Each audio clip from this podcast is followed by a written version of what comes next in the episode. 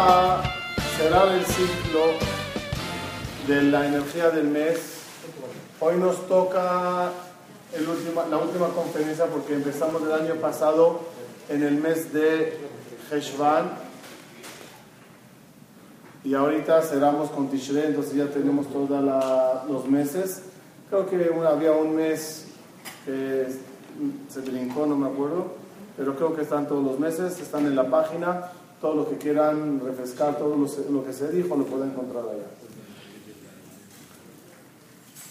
El mes de Tishrei, aunque ya estamos después de todas las festividades, quizá eso nos puede ayudar para hacer un buen resumen de todo este esta maravilloso mes que nos tocó vivir. Estoy seguro que nadie es igual hoy de a lo que éramos hace un mes. Algo hizo el Rosh Hashanah, el Kippur, el Shabbat Shuvah, la Selichot, el Shofar, la Sukkah, los Arbat Aminim, Simchat Torah. Algo hizo en nosotros. Nada más que hay que procurar que todo lo que alcanzamos no lo echemos a perder. La idea era alcanzar mucho, elevarnos para que nos sirva vivir así todo el año y no regresar a la normalidad, decirle a Dios, Dios, era un show para que firmes los cheques de Shana ahorita que están firmados, a la Maco nos vemos el año que viene. Esa no era la idea. Hablemos, por lo tanto, de la energía del mes de Tishrei como mes. No hablaremos tanto, a lo mejor un poquito nada más de lo que es la festividad en el mes, pero hablemos del mes de por sí. Como siempre, vamos a refrescar. El nombre es Tishrei. El signo es Mosnaim significa libra. La letra del mes es Lamed y la tribu correspondiente es Efraín. Nos tocará, como siempre, unir todas estas piezas. Empecemos paso a paso. Primeramente, el mes de Tishrei es el séptimo mes en el año. Y los, séptimos, y, los séptimos siempre son queridos. Sheviot Habibi es algo querido y por eso Boreolam todas las cosas especiales las dividió en siete. Primeramente en la semana tenemos los siete días y como hablamos una vez, hay razón por qué el año tiene 365 días. ¿Cuál es la razón? ¿Cuál es la razón? Sol. El mes tiene razón de ser 30 días. La razón es la luna. ¿Cuál es la razón que haya 7 días? La semana. ¿Cuál es la razón laica, atea, que la semana tiene 7 días? Hay una explicación no religiosa. No religiosa. Naturaleza. ¿Qué naturaleza? ¿Qué tiene que ver los 7 días? ¿Qué tiene que ver 7? ¿Qué tiene que ver la palabra, el número, la palabra natural con 7? No hay ninguna explicación por qué la semana está dividida en 7. Vayan al chino y díganle por qué está dividido en 7. ¿Por qué el ciclo son 7? No, no se entiende. ¿Por qué no hay naciones en el mundo que la semana de ellos tiene 10 días? ¿Por qué no hay otros que tienen 5 días de las semanas? Pues 5 días, muy bonito, ahí nada. O sea, ¿por qué todos están de acuerdo que sean siete? No hay explicación laica. La única explicación es Torah, siete días, Hashem Barret Olam, séptimo día, descansó. Laicamente no. Total, acá la semana es siete días. ¿Cuántos cielos hay? Siete. ¿Cuántos días pesa? Siete. ¿Cuántos días Shavuot? Eh, ¿Cuántas semanas Shavuot? Siete. ¿Cuántos días eh, Sukkot? Siete. Eh, siete candelabros en, la Hanukkah. ¿Qué más? Todas muchas cosas espirituales, todas están divididas en siete, siete, siete. E incluso en Sukkot, que es siete días, teníamos siete ushpizin y los Arbat Aminim que, que, que teníamos en la mano, ¿cuántas unidades son? Siete. De nuevo son siete, tres, dos, uno y uno. Siete es el número especial. Siete. Siete de diciembre nací yo. Entonces siete es espiritual. El séptimo mes del año, ¿cuál es? Contando desde Nisan, Tishre es el séptimo mes y la verdad es el mes más cargado, tantas cosas espirituales que hay en este mes. El motivo que el signo de este mes es Libra es por lo siguiente. Primeramente, según una opinión en la Gemara, mejor lo veremos más adelante, depende del tiempo, el mundo fue creado en Nisan. Eh, perdón, el mundo fue creado en Tishrei, según una opinión. Y entonces, ¿qué significa la libra en el signo del mes primero del año? Explica Jajamín que todo lo que hizo Akadosh Baruj está equilibrado. Hay un equilibrio maravilloso en toda la naturaleza, en toda la cadena alimenticia, en todo el sistema del agua, todo lo que quieran ver está muy bien calculado y equilibrado. Ejemplo, ¿cuánto gas hay en el aire? Perdón, perdón. ¿Cuánta, ¿Cuánto oxígeno hay en el aire? ¿Cuánto oxígeno hay? 21% de los gases que hay en el aire es oxígeno. ¿Qué pasaría si de repente una mañana amanecemos y la radio dice buenos días, el clima de hoy 30 grados y el oxígeno se subió a 60? ¿Ah? ¿Qué pasaría? Uno prende un cerillo, ¿Qué pasa si levanta por la mañana y dice el oxígeno hoy amaneció en 3%? Ven a todos asfixiándose. Analicemos lo siguiente. ¿De dónde se genera el oxígeno? De las plantas sale el oxígeno. ¿Quién consume el oxígeno? Los humanos. Por lo tanto, antes que había más plantas y menos humanos, ¿cuánto oxígeno tenía que haber? Más. Ahora que cada vez hay más humanos y menos plantas, ¿cuánto oxígeno debería de haber? Menos. ¿Quién es el que equilibra y siempre mantiene el 21%? Del oxígeno en el aire. Pase lo que pase, siempre hay lo necesario para respirar. ¿No es milagro? Dijo David mira sobre eso, aleluya. Sobre cada vez que respiramos tenemos que decir, aleluya. ¿Aleluya de qué? Gracias Dios por este mundo tan equilibrado. En el reino animal, ¿están las cosas equilibradas o no? Vamos a ver. Agarremos por ejemplo el tigre y la gacela. ¿Quién debe, si tú serías el Dios y, y diseñarías eh, el, tigre y la gacela. ¿A quién de los dos le pondrías más velocidad para correr? Si pones más velocidad a la gacela, el tigre se va a morir de hambre, a menos que pida pizza. Si le pones a la gacela menos velocidad que el tigre, ¿qué pasará? No hay gacelas. ¿Qué se hace? ¿Cómo se hace el equilibrio? Entonces vean qué sistema impresionante. La gacela, digamos, corre 60 kilómetros por hora. El tigre corre 80 kilómetros por hora. Pero el tigre, después de 80, después de decir 4 minutos manteniendo la velocidad de 80 kilómetros por hora, se cansa tanto y baja a 40%, a 40 kilómetros por hora. La gacela mantiene 10 minutos la velocidad de 60 por hora. ¿Cómo se llama eso? Equilibrio. Oye, tigre, tienes unos minutos de agarrar la gacela Paso unos minutos, no, sushi. Entonces, también, otro punto, por ejemplo, eh, el águila y eh, la tortuga. La tortuga ahorita quiere vivir tranquila, no quiere correr, no tiene a dónde, no tiene apuro, quiere caminar despacio.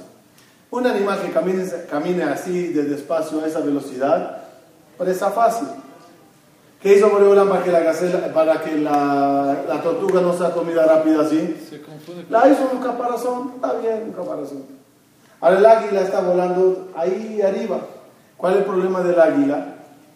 Que esa tortuga no nada más que anda lento y tiene un caparazón, todavía Dios le dibujó con unos colorcitos que se parece a la tierra y a la, a la, a la, a la vegetación un camuflaje impresionante. Pero para que se compense, la águila tiene una vista impresionante. Ya detectó el águila la, tortuga. ¿Qué hace? Los que vieron programas de Nacional, es impresionante. Baja el águila, agarra la tortuga, la sube hasta arriba, la ubica encima de una roca, la suelta, cae la tortuga de, esa, de esas alturas sobre la roca, ¡pum! ¡paf! Comida servida en un, plato. Todo está en un equilibrio. Tú tienes que ver bien, tú tienes que camuflar. Todo, cada presa y depredador que busquen verán un equilibrio impresionante. Eso se llama un mundo mosnai, un mundo equilibrado. Otra cosa, viene acá abajo y crea el ser humano. El ser humano que también tiene forma de eh, el cuerpo y las dos manos, que hace la alusión a dos eh, brazos de balanza, los dos platos, y dijo a Kadosh Baruch cada día que llegue el cumpleaños de la humanidad, es decir, el mes de Tishrei, voy a examinar tus cosas, voy a evaluar. Eso era el juicio de Rosh Hashanah, evaluar las acciones de cada uno. Obvio, ¿cómo quería, ¿cuántas formas hay de, eh, de evaluarnos? Hay una forma meticulosa y una forma piadosa. El primer día de, de Rosh Hashanah, dice Zohar, el juicio era severo, duro. ¿Qué hiciste? ¿Qué te mereces? El segundo día, más light, midat chesed, barahamim. En colores, ¿cuál es el, el color de la justicia? Es rojo. El color de la misericordia es blanco. Está bien, un daltónico puede ver. Entonces, el color rojo y el color blanco. Ahora, terminamos Rosh Hashanah. ¿Con cuántos veredictos salimos? Dos. Uno el rojo y uno el blanco. Uno del primer día y uno del segundo día. ¿Qué queremos durante todo el año? ¿Cuál, que se nos aplique cuál? El blanco. ¿Cómo se logra eso? Lo dijimos varias veces en las conferencias. ¿Cómo se, se logra que... ¿Se acuerdan, no? ¿Cómo, cómo, cómo es? ¿Cómo se blanquea? ¿Cómo se blanquea lo rojo? השלושה דברים העולם עומד, על התורה, על העבודה והגמילות חסדים, אברהם, יצחק, יעקב. על, על, על, על, al gemilut hasadim, ¿qué es gemilut hasadim? ¿Qué es gemilut hasadim? Dar. ¿Quién es el ser humano más indefenso que más ayuda necesita? El bebé. ¿Quién es la bondadosa más grande que él? Mamá. ¿Qué le da la mamá al bebé? Dijimos, leche. ¿De dónde viene la leche? De que Mara dice, la sangre se convierte en leche. Porque dar, ¿qué pasó? Lo rojo se convirtió en blanco. Ese es Abraham Avinu. Isaac Avinu dijimos es el sacrificio. Carne roja sobre fuego rojo, todo se consume hasta convertirse en humo blanco y cenizas blancas. Ese es Isaac. Y Jacob que es la Torah. ¿De dónde huía Jacob Avinu? De su hermano Esau, a casa de su suegro. ¿Cómo se llama su, su hermano? Su hermano, otro nombre, Edom, a casa de Labán. Labán es el suelo. Del rojo al blanco por el ojo de la Torah. Todo eso lo logramos a través de Gmilut Hasadim, de Filot y estudio de Torah. Más que eso, más que eso, sabemos que el nombre de Dios de la misericordia, ¿cuál es? Yud Kevavke. ¿Cómo se consigue el Yud Kevavke? Elohim es severo. Yud Kevavke es piedad. ¿Cómo se logra tener Yud Kevavke? Juicio de Yud Kevavke. Por eso dice Jajamí, ¿cómo se escribe Yud Kevavke? Con una balanza. Una Yud, la Vav y las dos E. ¿Cómo se, ¿Cómo se logra tener un juicio de Yud Kevavke? Entonces vamos a ver. En día de Kippur obtuvimos por por fin los diez mandamientos. ¿Cuándo bajaron los diez mandamientos? ¿Cuándo bajó Moshe? La primera vez baja, las rompe. ¿Cuándo baja con ellas? En, en, día de Kippur. Ahora, es decir, que en el mes de Tishrei recibimos los diez mandamientos. ¿En qué generación era eso? Desde la creación, generación 26. ¿Sí? ¿Cómo sale el cálculo? Adama, Noah, 10. Noah, Abraham, 10. Ya, somos, ya tenemos 20 generaciones. Isaac es 21, Jacob 22, Levi 23, Keat 24, Amram 25, Moshe 26. En la generación 26 baja Boreolam y nos entrega la Torah. ¿Cómo, ¿Cómo, está dividida la Torah que nos entrega Boreolam? Dos tablas de ley, ¿sí? que el total suma 10 mandamientos, pero están divididas en 5 y 5, que es Yud, que Va, que es I, que. Entonces, ¿cómo se logra eso? Cuando una persona se ama al prójimo y ama a Dios, o mejor dicho, ama a Dios y ama al prójimo, ¿qué es lo que hicimos todo este mes? ¿Qué hicimos todo este mes de Tishrei? ¿Qué se trabajó más que todo? ¿Se dieron cuenta? Ben Adam la Javeró y Ben Adam la Macó. Para pedir perdón a Dios, primero teníamos que pedir perdón al prójimo. Entonces hicimos mucho Ben Adam la Javeró. Había mitzvot de tzedakah, de caparot, etc. Eso era entre nosotros y los demás. Después fuimos a Dios y hablamos con Él para que nos perdone. El azúcar también nos sentamos bajo la sombra de Dios, pero agarramos los arbat que simboliza la unión entre todos.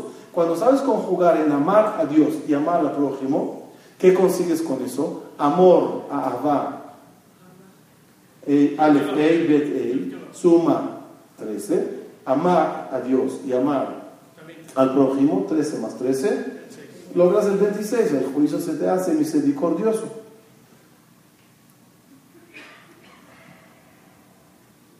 Pero más, más profundo, dicen los Mefashim, Mosnaim, ¿de qué palabra viene Mosnaim? Miren qué bonito es. ¿De qué palabra viene Mosnaim? ¿Qué, palabra, se nos parece? Mosnaim, Osnaim. Oídos. Se dan cuenta, ¿saben a qué es? Em, Saben que el equilibrio del ser humano depende de sus oídos, ¿no? El equilibrio depende de los oídos. Ese es el motivo cuando una persona se, da vuelta, vuelta, vuelta, vuelta, vuelta, vuelta, se marea. Y al marearse, ¿por qué pierde el equilibrio?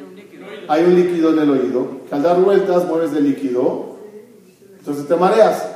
Hasta que no se asienta el líquido, no se asienta la mente. Entonces, el equilibrio del ser humano depende de sus Osnaim. Entonces, primeramente, antes que sigo, Osnaim, equilibrio, Mosnaim. ¿Qué es Mosnaim? Dijimos, la balanza, el equilibrio. ¿Qué tiene que ver? El equilibrio del ser humano es nada más cuando sepa abrir el oído y escuchar. Uno anda normalmente en la vida mareado. ¿Cómo es la vida? ¿Qué hago? ¿Qué no hago? Tambaleando. Para tener equilibrio, escucha. Shma beni musar abija. Ozen shomat tojejot musar. Por eso se agarraba y se castigaba a los niños así. ¡Eh! ¿Qué decir? Escucha. Al, al, esclavo se le hacía aquí el, el, agujero, ¿no? Para ponerle aquí como un, un anillo, así. En día está de moda. Muchos, son esclavos de, de Entonces, el equilibrio es cuando se logra abrir el oído. Miren qué bonito.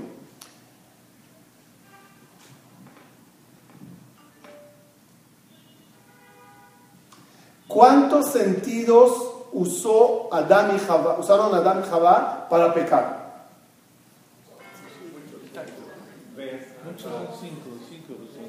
¿Cuántos? ¿Uno? ¿Cuál? No, no es sentido. Sentido, sentido. ¿Cuántos, ¿Cuántos sentidos usaron Adán y Jabá para pecar? Muy bien, cuatro. Vamos a ver. ¿Cómo es cuatro? ¿Cómo es cuatro? Primeramente, Kishamata Bekola Isha. ¿Escuchaste? Uno. Dos. ותרא האישה כי טוב העץ למאכל ותאווהו לעיניים ותיקח מפרי העץ ותיקח כעץ tacto. ¿Qué fruta era? Hay cuatro opiniones, una de ellas es etrog. Y agarra la fruta, tacto, va tojar. ¿Cuánto se usó? Cuatro. El único que no se usó es el olfato. Por eso es lo único que nos quedó desde entonces. Entonces, ¿por qué, ¿por qué el olfato no se usó? Porque Vaipach Beapav Nishmat Haim, la Neshama por dónde entró, por la nariz, Vaipach Beapav esa santidad de la Neshama que pasó es la, es la que ayudó que no se use. Ok, cuatro sentidos cayeron. ¿En qué mes pasó eso?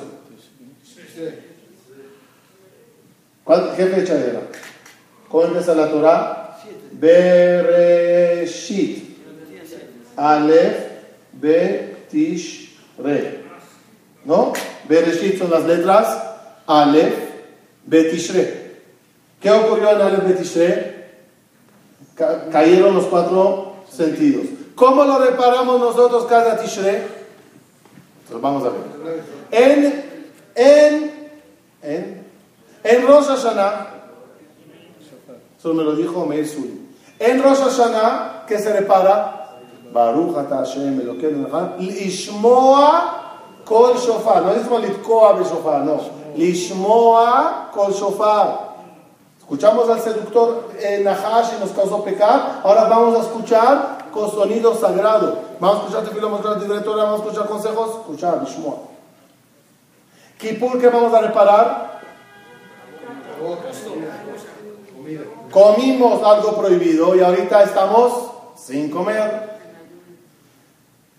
Sukkot, ¿qué vamos a reparar? Tacto.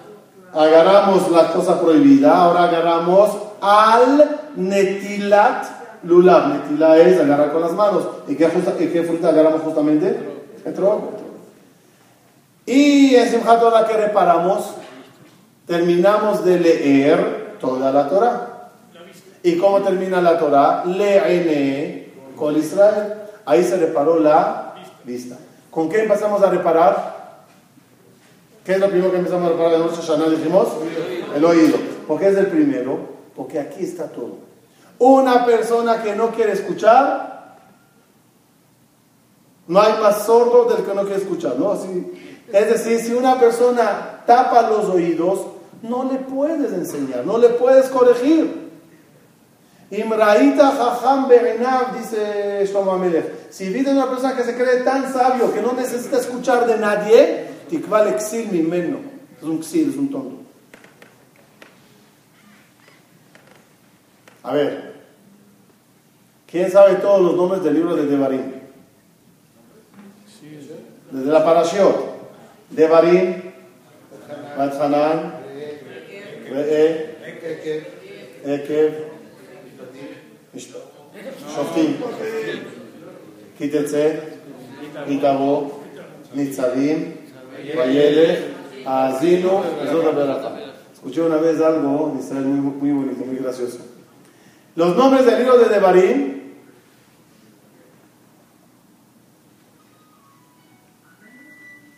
algo parecido hay, antes que digo lo de Devarim, el libro de Bereshit, ¿cómo es? Bereshit, al principio, cuando la persona llega al mundo, ¿cómo está? Noah, todos los días descansando. Crece un poquito más, empieza a lejleja, empieza a caminar. Crece un poquito más, Vayera, sale a conocer el mundo. Creció un poquito más, Hayesara, ya se casó. Se casó Toledo, tiene hijos. Ya hijos, ya desposaba, y etc. sale a la calle a buscar Parnasá para mantener a todos. Crecieron un poquito más los hijos, Vaishlach, este le mandó a la Yeshiva, este le mandó a casar, este le mandó a la Jupa. Creció un poquito más los hijos, ya todos se fueron de la casa, Vayesher, ya, pensia, Zaken, hasta que llega Miketz, 120 años, Vaigash se aproxima al juicio celestial, donde Vayeji en Ganeden. Lo mismo con Devarim, Deva- pero es del casamentero. Llega el casamentero al muchacho y empieza con Devarim, hablándole, sal con ella, no quiero, Hanan, te lo suplico, solo re, solo ve. Barmina, no seas me'akev, tu mazal, ekev. Shoftim, analízalo. Sal con ella, quítese, quitabo. Hasta que estarán los dos parados, nitzavim, parados firmes en la jupa. Y ahí vayan, caminen como casados. Y no se olviden el secreto más grande del casado. ¿Cuál es? Azinu zota. Escuchar uno al otro es la bendición más grande. Entonces, siempre la reparación empieza con lo que es Ozen Shomat. Mosnaim, el equilibrio está en los oídos.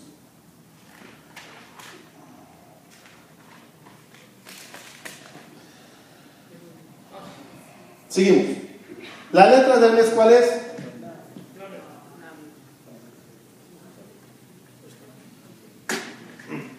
La letra del mes es Lamed. Lamed. ¿Qué hay de la, qué es Lamed?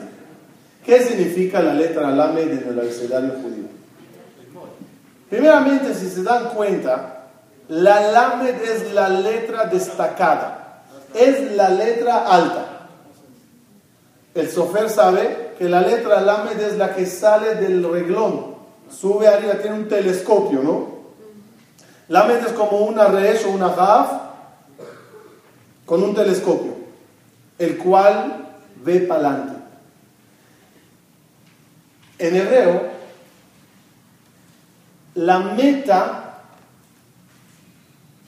va con la lame, es decir, yo vine de eh, Cuernavaca y viajo hacia, en hebreo, ¿cómo es? Venir de un lugar que letra es me. Bati me Ashdod.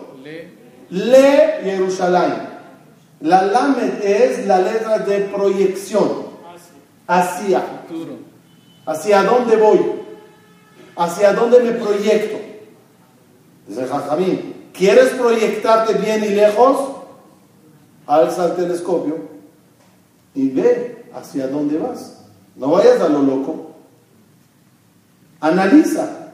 Como yo siempre digo a los padres que preguntan dónde mandar al hijo. Me pasó un caso de una señora que hizo al día a Israel y me preguntó, ¿en qué colegio le voy a meter en Israel? Aquí todavía conoces este, este, este. Ahí cuando voy, ¿a dónde le meto? Como la duda era en colegios no religiosos y un poquito religioso, casi nada, le dije, mira, tu, tu hija, o tu hijo, no me acuerdo, eh, va a entrar aquí está Son chiquitos. Cuando vayas a un colegio para analizar a, qué, a dónde quieres, eh, cuando vayas a los colegios para analizar si metes a tu hijo o no, no observes Kita no mires quita Aleph Bet. Ahí todos son santitos. ¿Dónde tienes que ir? Al último grado. Ahí ves qué va a salir el día de mañana de estos chiquitos. Es como cualquier persona que quiera elegir camino en la vida. ¿Dónde hay que ver? Palante. Es de ¿Cómo se dice en lenguaje de la Torah? Profeta Naví. Otro sinónimo de Naví. Visionario.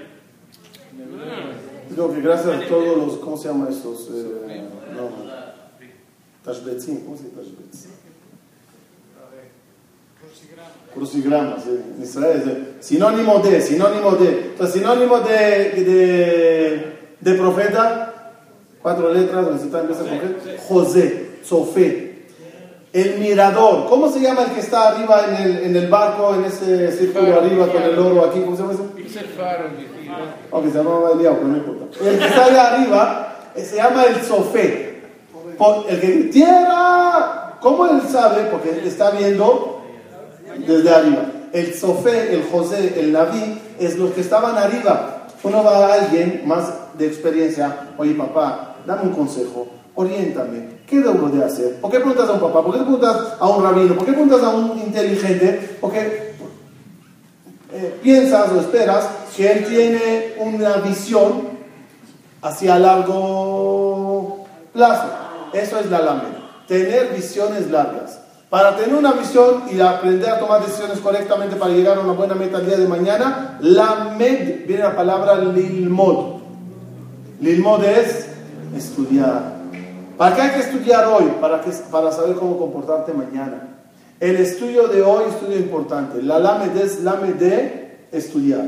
En este mes, porque en Tishrei la letra es lamed? Porque en cada principio de año uno tiene que enfocarse, analizar, fijar metas. Quiero este año llegar a, quiero este año estudiar tal cosa, ¿Dónde, cuál, es el plan de este año a nivel de Lamed Lilmod? No sé, yo llegaré al Knis y lo que hable el Jajam yo escucharé y Hanani al final. Eso no se llama estudiar con una meta, con un propósito. Es lo que venga. Está bueno eso, está muy bien. Pero lo más importante es cuando uno se fija metas. Hoy quiero leer, este año quiero leer este libro, quiero aprender este tema, quiero saber más, quiero acabar el Teiling. No sé, cada uno con, las metas, quiero terminar el Shas, quiero hacer un quiero hacer cosas. La lame de proyección, proyección. Por eso es este, este mes, es la letra lame. Proyectate. No vives, no debes de vivir por vivir. Como dijo Jajam una vez, no me asusto de la muerte. No me asusto de morir me asusto de no vivir correctamente. La gente piensa, oh, voy a morir algún día. Está bien, vamos a ver, todos nos vamos a ir algún día. El problema no es morir. El, problema es no vivir. Para vivir bien hay que usar lámina. Este paréntesis lo pongo porque es bonito, vamos para que sepan. Shlomo Amelech dice, la kol zman baet. ¿Conocen? Hay un paso famoso ahí. La kol zman baet. Todo tiene su tiempo. Et limón, et la... No, et, et, et, et. Ahí no me acuerdo todo. Et, et, et, tiempo para, tiempo para, tiempo para. Todo. Et le, et le, et le. Faltan nada más dos lames en en ese párrafo. Et sefod et recod. No dice et lispod, et lircod. No, et sefod, et recod. Faltaron dos lamed allá. Cuando lleguen a la casa, pónganlo. No. Porque Shlomo Amelach quitó de esas dos lamed. Et sefod, tiempo de hacer espera a un muerto. Et recod, tiempo para bailar a una novia. Porque esas dos palabras no tienen lamed, dice el Gaón de Vilna, porque son los dos motivos que se cierra el libro de Torah para ir a hacer esper o ir a bailar a un novio. Como se cierra el estudio, y lamed, ¿qué dijimos que es lamed? Lilmod. Ahí en esos dos casos no hay limod, no hay estudiar. Se cierra para honrar al muerto o a los novios. Todo, cierro paréntesis. El mes, el, eh, no, mes, ¿qué digo? Ah, perdón, un detalle más, un detalle más de la LAMED, un detalle más de la LAMED. Para tener esa proyección, que queremos que tengamos este año proyecciones grandes, ¿qué hay que tener? El autoestima alto. Una persona que es con, con autoestima baja, ¿va a tener éxito en la vida o no?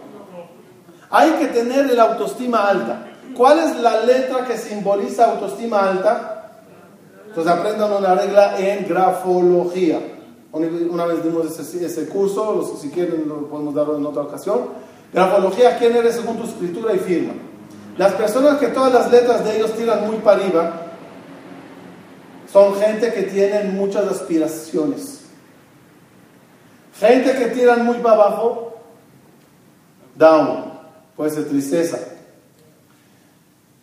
la lamed es símbolo de proyectate, anímate, mentalízate que vas a lograr grandes metas. ¿Por qué se comió manzana con miel en Rosh Hashanah? ¿Qué dijimos? ¿Cómo manzana con, miel? Para, para, para que tengas un año. No lo entiendo. No lo entiendo.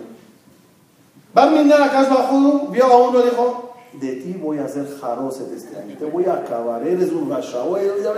De repente este come manzano con miel, dice, ay, Dios, dice Dios, ay, ay, ay, no puedo hacerle nada, comió manzano con miel. Ya le tengo que dar un año dulce. ¿Qué ayuda la manzana con miel? ¿Qué ayuda? Es una mitzvah.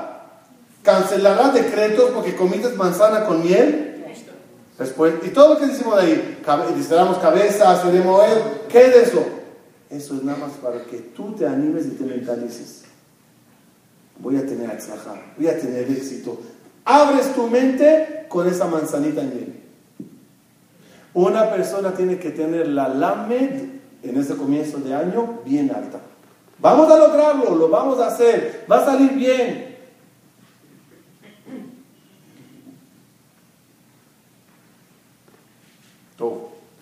Eso es la lama. ¿La tribu cuál es? Efraín. ¿Por, qué es la tribu de Efraín? Sí, sí, aquí está.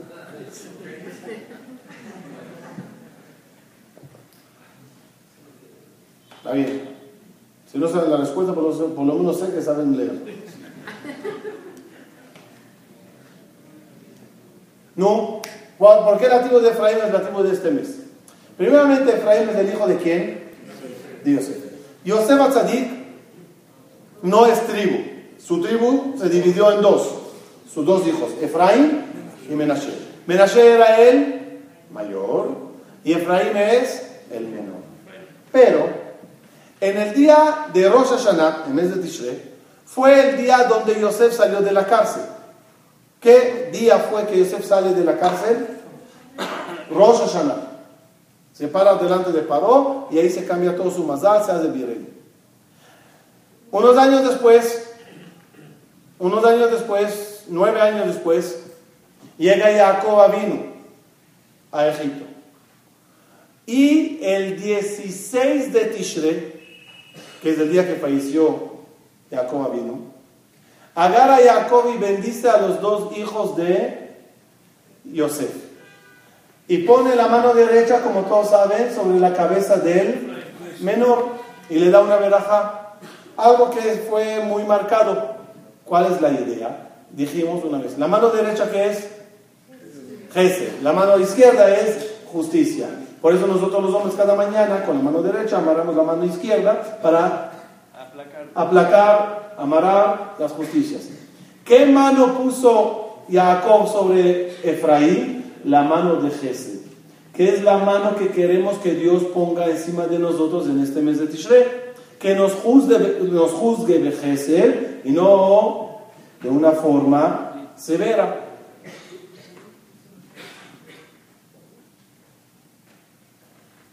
Además, hay un pasuk que dice que la tribu de Efraín eran grandes arqueros. Arquero de arco y flecha. ¿Qué quiere decir eso?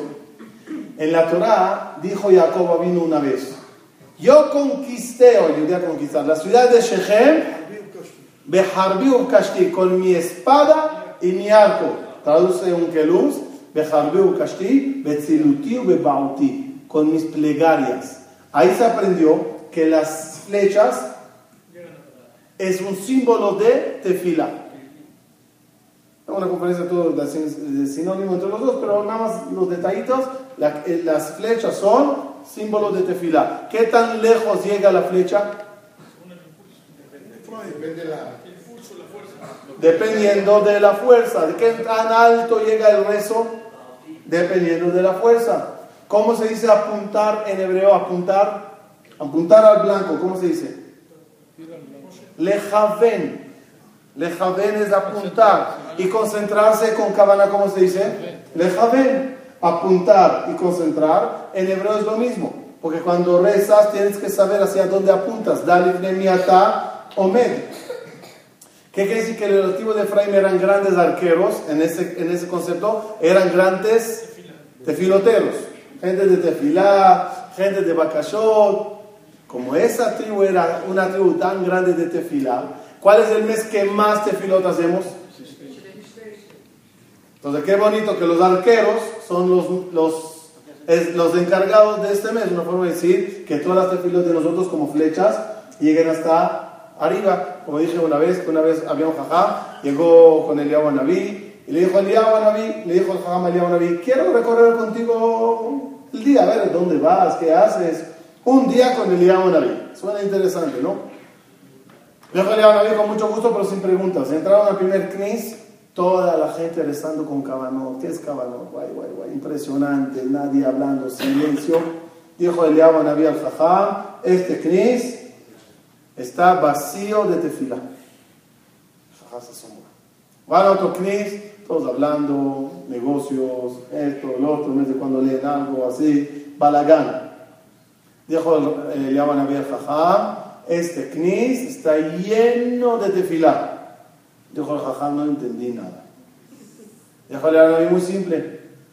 En el segundo, knis, de tanto que la gente no rezan bien, y hablan, y platican, todas las tefilot salen, llegan hasta el techo y rebotan al cielo no llegan.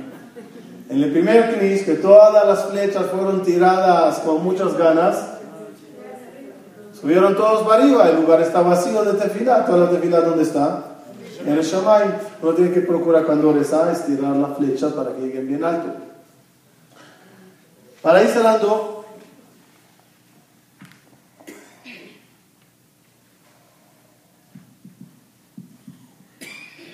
Para ir cerrando, voy a decir algo que fui diciendo en este mes, es la novena vez que lo digo. Lo voy a decir rápido, mi hijo ya me hizo otra vez.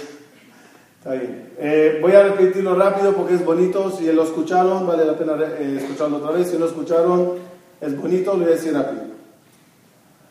Por lo tanto, vamos a cerrar el ciclo. ¿Cuál es el mes que encabeza el año?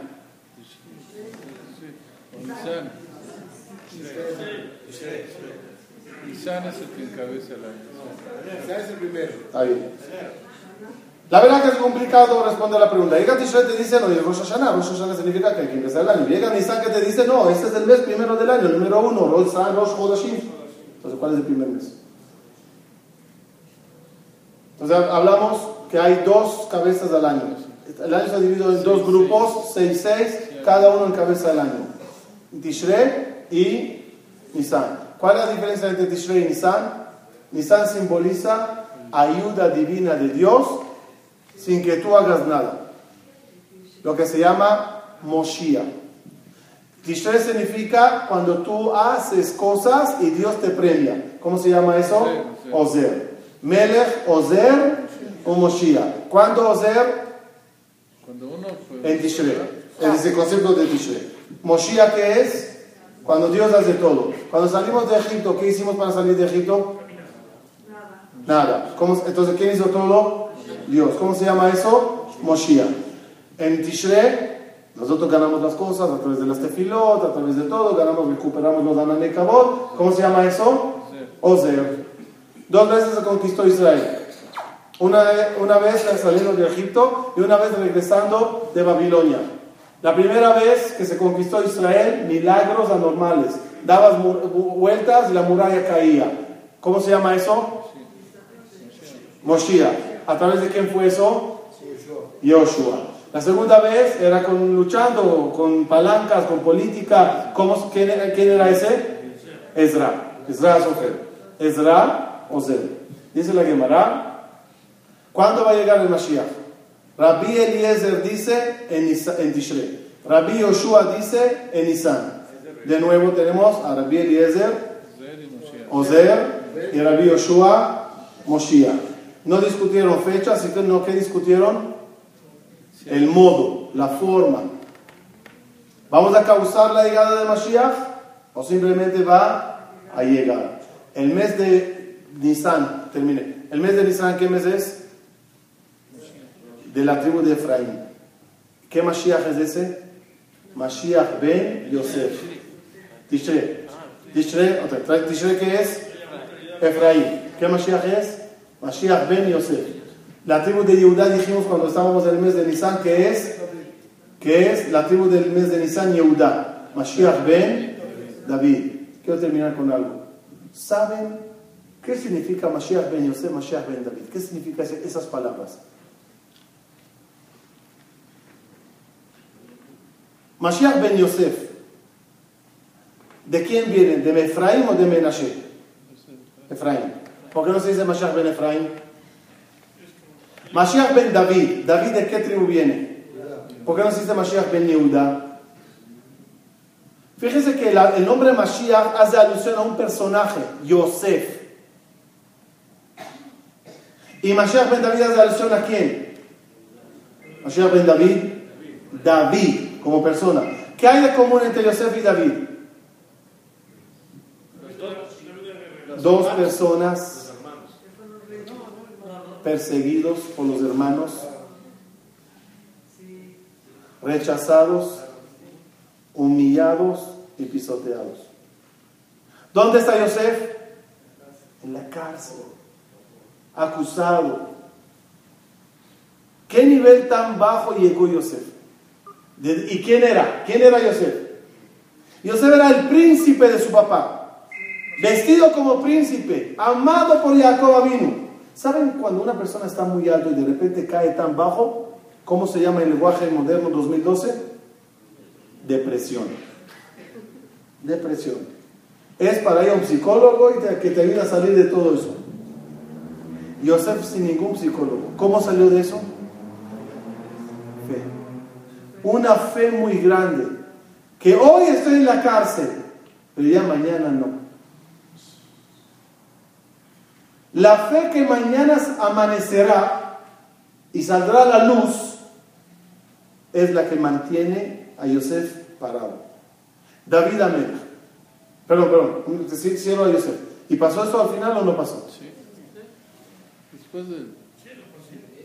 Como nos dijo nuestro rabino cuando estábamos de la solteros, ya preocupaditos de dónde está el mazal, ya salí con fulana, no ayudó, esta me, me mandó a volar, ¿qué, qué se hace? Decía el rab, tranquilos muchachos, anímense, miren la historia de Yosef. Un día amaneció como prisionero y se fue a dormir esa noche como rey. Ustedes también. Un día se levantarán como siempre, como reyes, y irán a dormir como esclavos. Entonces, cada uno de nosotros tiene esa posibilidad y esa fe. Hay que aplicarla nada más. David Amelech, ¿cómo es? ¿Cómo es David Amelech? David Amelech, su papá, la historia es larga, me imagino que la conocen, el papá no quería tener más hijos porque él era moabita y ya no se sabía que los- si los moabitas se van a recibir los, convers- los conversos de Moab o no. Fue con la sirvienta, pensó que era la sirvienta, era la esposa, no que era muy embarazada, no reconoció a Ishai, al hijo que tenía la esposa, dijo, él este es bastardo, tú me fuiste infiel, nació David Amelech, dijo, este bastardo no creo que sea parte de mi familia, le mandaba a pastorear los caminos y los campos más peligrosos para que un animal se lo coma. Cuando regresaba David Amelech del campo sano y vivo, todos le veían y decían, no ser, otra vez regresó esto. Llega un día, el profeta Shemuel recibe una profecía que uno de los hijos de David Amelech es el... ¿Qué dije? Ok, ok, ok, quería ver si me escuchan. Le dijo a Hashem al profeta Shemuel eh, que uno de los hijos de Ishai es el rey. Agarra a Shemuel a Naví, manda un SMS, un mensajito a Ishai, le dice, vengo a tu casa, prepara una fiesta, uno de tus hijos es el rey. Ishai emocionado invitó a todos sus siete hijos, a sus seis hijos, y le dijo a David Amelech, lárgate, no hagas vergüenzas, hoy llega el profeta, tenemos una fiesta familiar. David Amelech no está invitado, en el campo ahí, sentado. Llega el profeta, fiesta, y dice el, el- el- el profeta, voy a nombrar al rey, señor Ishai, pásame a tus hijos. Pasa el primero Eliab, un muchacho hermoso, bello, alto, se para- le ve el profeta, se pone de pie a hacerle honores. Estamos seguros que ese es el rey. De repente recibe una profecía que le dice, Dios, siéntate. Le abomino a este. El motivo que Dios no le quería a Eliab porque era enojón. Tengan cuidado con esa cualidad. Entonces, llega el segundo, el tercero, el cuarto, el quinto, el sexto. Otra vez pasan. El profeta Shomel no entiende quién es el rey. Checa el celular, hay señal, pero Dios no marca, no hay llamada. ¿Por qué no me mandan un mensaje? ¿Quién es el rey? Se voltea el profeta Ishai y le dice, Ishai. ¿esos son todos tus hijos? ¿Atamu Anearim? ¿No tienes otra sucursal por allá, mejor otro hijo? Dice, hay uno por allá, no sabemos, Mahloket, así, eh. Tráele, tráele. Fueron a traer a David del campo. Hasta ese instante, ¿quién es David? Un pastor. Pisoteado, despreciado, don nadie. En ese momento que camina David al profeta, le ve el profeta y se dice a sí mismo, olvídate, este no es el en ese momento recibe el profeta Shmuel una profecía de Boreolam que le dice, levántate, ¿qué haces sentado? El rey de Israel está delante tuya, ¿no te da vergüenza? Ponte de pie, haz honores. En ese momento toda la vida de David cambia. Es el motivo que en este mes que leímos tantas veces el Alel. En el Alel hay una parte famosa, la más importante o la más conocida en el Alel. ¿Cuál es? O de Hashem que Anitani Batir Yeshua. Y lo repetimos dos veces. ¿Por qué se repite dos veces? Porque ese versículos se dijeron en ese momento. Cuando David Amelech, el profeta, le estaba diciendo, tú eres el rey, ¿qué dijo David Amelech? O de Hashem que Anitani. Te agradezco Dios por todos los años de sufrimiento que tuve. Pero hoy ya fui de mi salvación. Dijo el papá Ishai, Eben Maasua Bonim, Rospina, la piedra que más despreciamos se convirtió en la piedra más importante del edificio ahora. Pero, les contestaron los hermanos de la familia. Esto era de Dios, nosotros no sabíamos, creíamos que es un bastardo este niño. Concluye el profeta Shemuel y dice, ya, ya, paren, paren de llorar y paren de lamentar. Ze ayom asa Hashem, nagila benismejabo. ¿Por qué se lee dos veces? Porque esa historia ocurrió y va a ocurrir otra vez. Ocurrió con David y ocurrirá con el pueblo de Israel. El pueblo pisoteado, el pueblo odiado, antisemitismo, todas las persecuciones, hasta que un día todo va a cambiar.